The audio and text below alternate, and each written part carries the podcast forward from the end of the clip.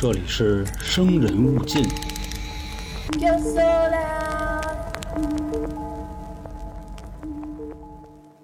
现在在短视频平台里呢，总有这么一类博主，他们喜欢探险。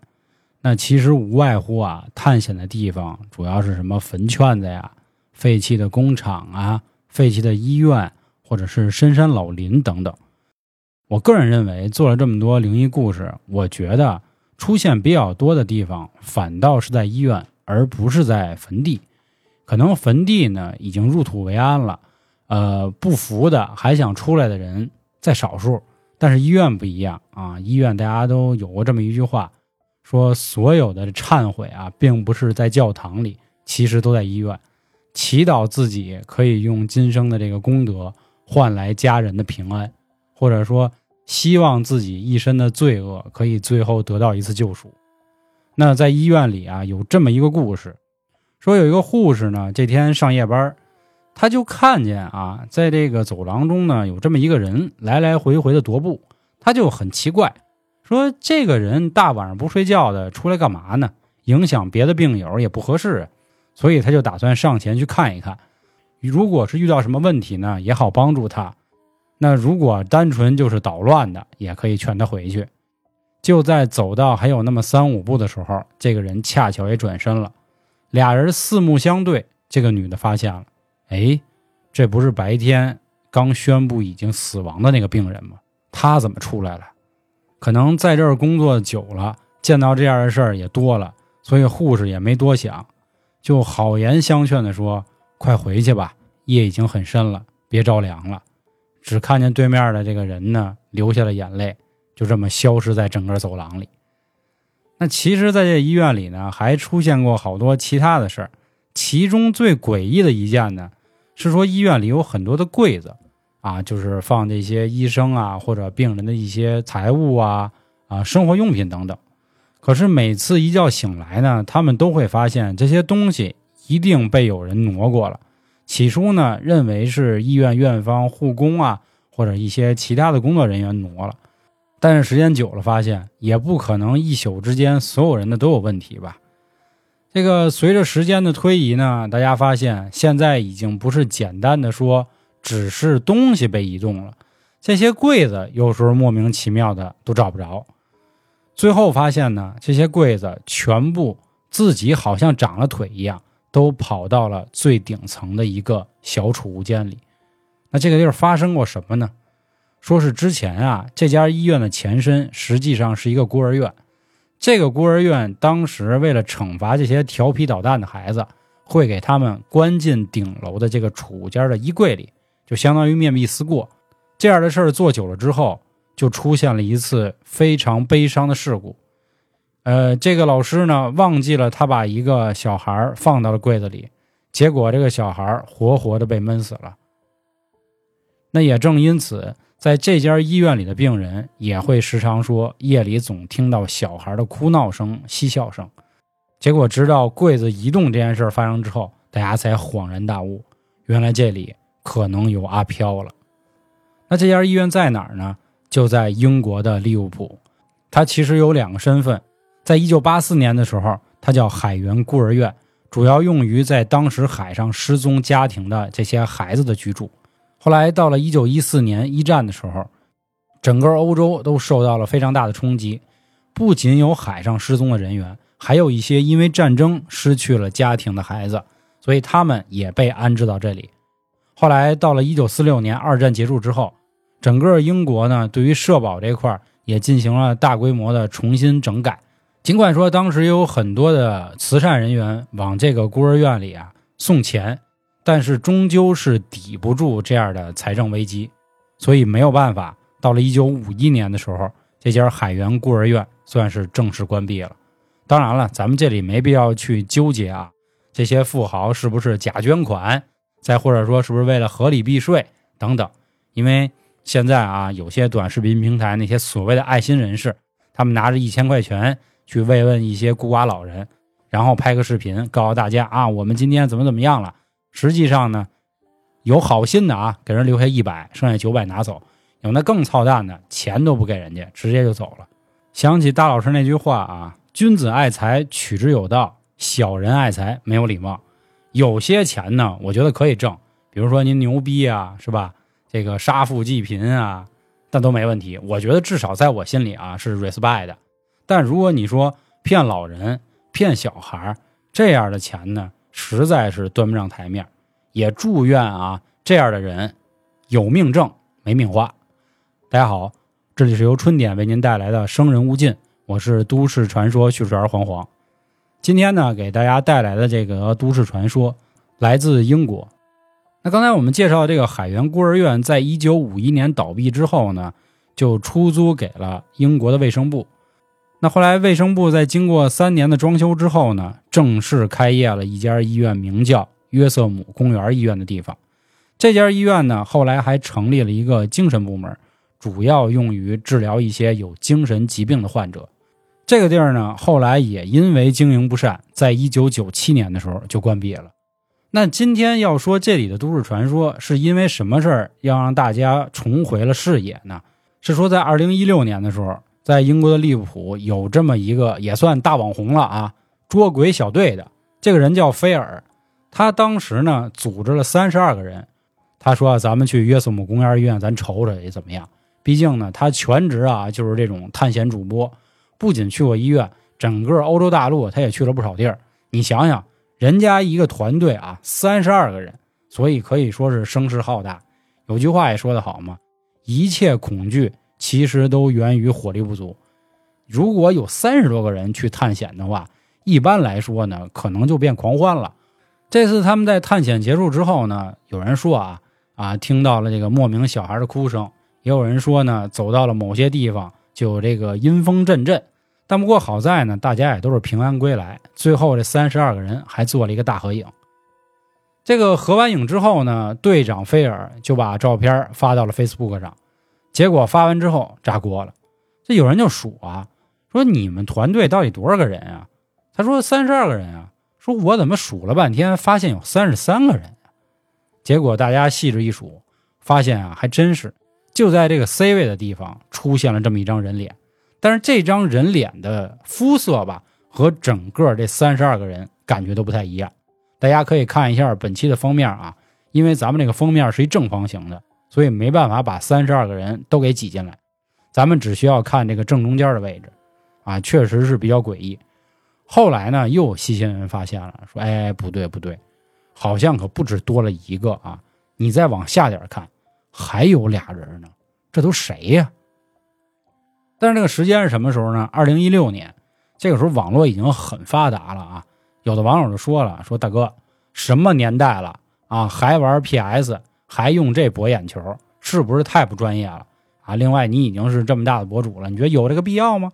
这菲尔说呢：“你都说了，我这么专业的一个捉鬼小队的这个队长，我有必要吗？没必要，对不对？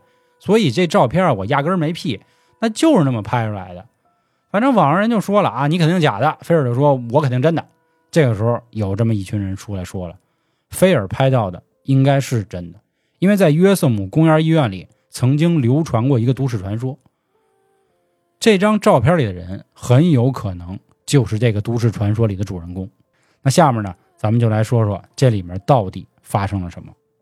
我们把时间再倒退回这个几十年。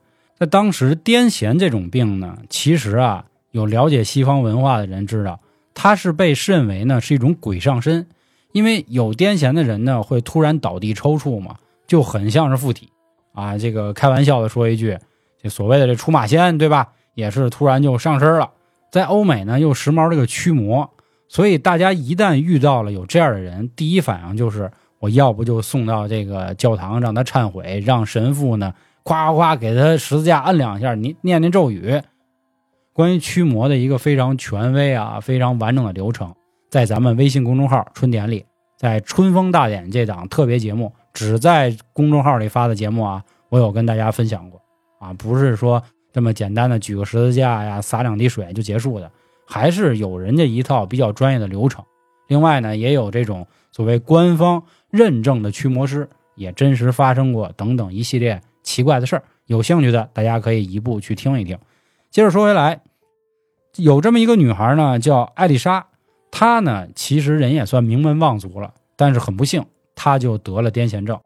家里人就觉得啊，咱们家里这个买卖这么大这么好，出这么一个不行不吉利，别到时候因为这个恶魔啊，这个撒旦导致咱们家族崩溃了。连夜就给他送到了这个约瑟姆公园医院，因为咱们前面说了，这家医院呢建立了精神部，专门研究这些精神病人。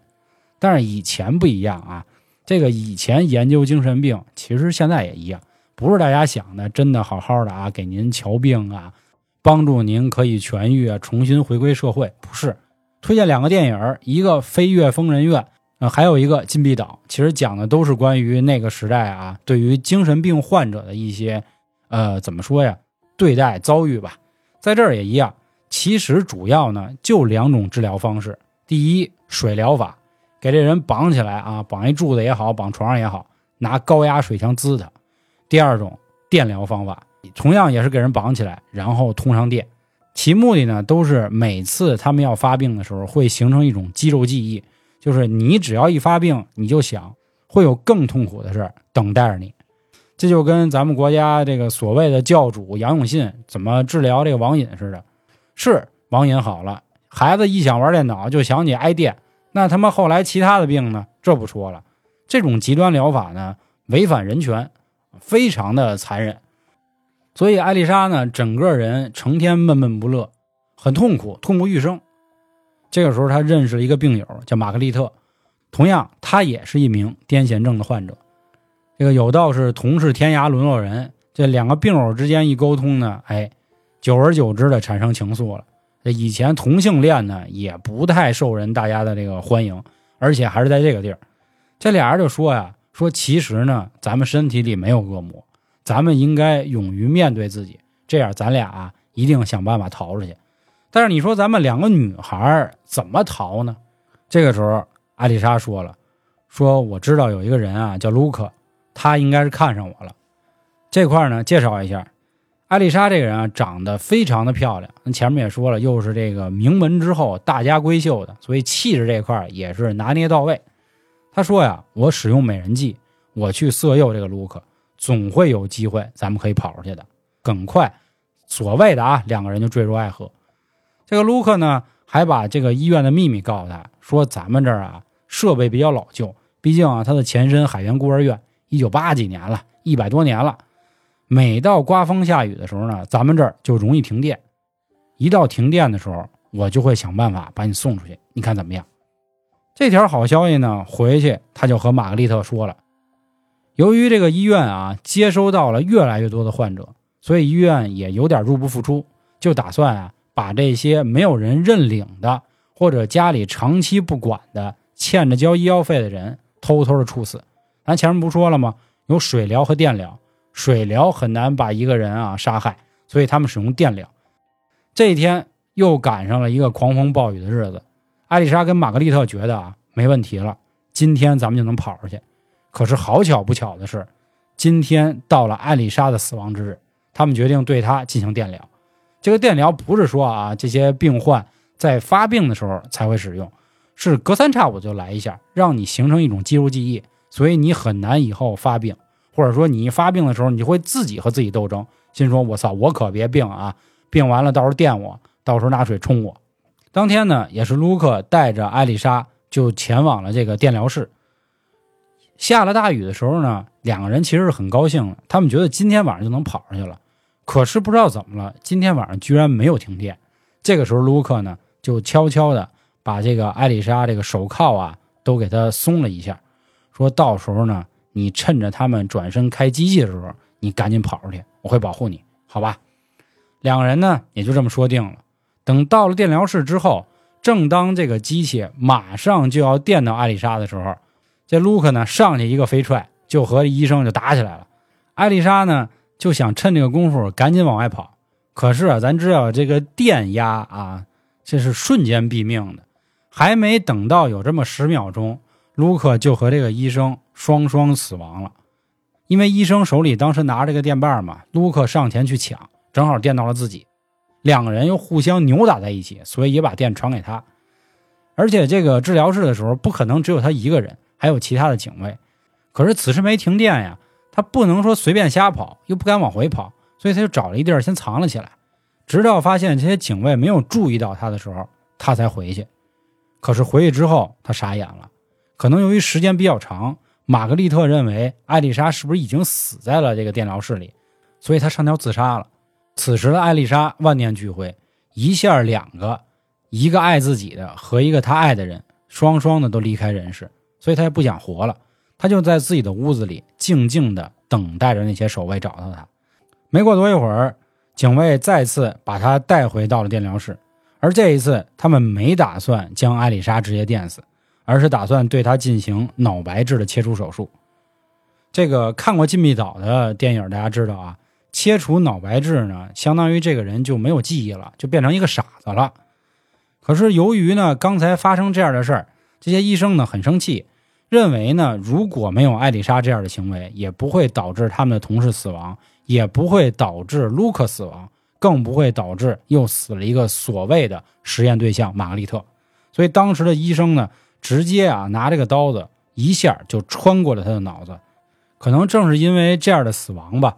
玛格丽特、卢克和艾丽莎，他们的鬼魂就一直在这家医院里游荡。这个照片里的人不是菲尔 P 上去的，就是艾丽莎或者是玛格丽特。其实，对于天下所有的家庭、所有的人来说，都是希望自己以及自己爱的人可以健康快乐，这才是最重要的，对吧？这正像春点的愿景一样啊！因为我看最近的这个西马好像有这么一个功能，就是问这张专辑吓不吓人。我们是一直觉得啊，春点的生人勿近从来不是以吓人为目的，我们就是希望能给大家呢，在这个紧张的环境下带来一次放松，也希望各位都平平安安的、健健康康的。还是啊，给自己打一个小广告啊，这个广告就是公众号“春点”里面有一个特别的栏目“春风大典”啊，都是一些比较呃听起来很爽的节目。另外呢，这个西米团老航单人节目也增加权益了。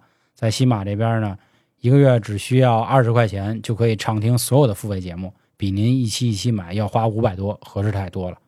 也是再次感谢啊各位春卷们的大力支持。我是都市传说续传黄黄，感谢今天各位的收听，咱们下周见，拜拜。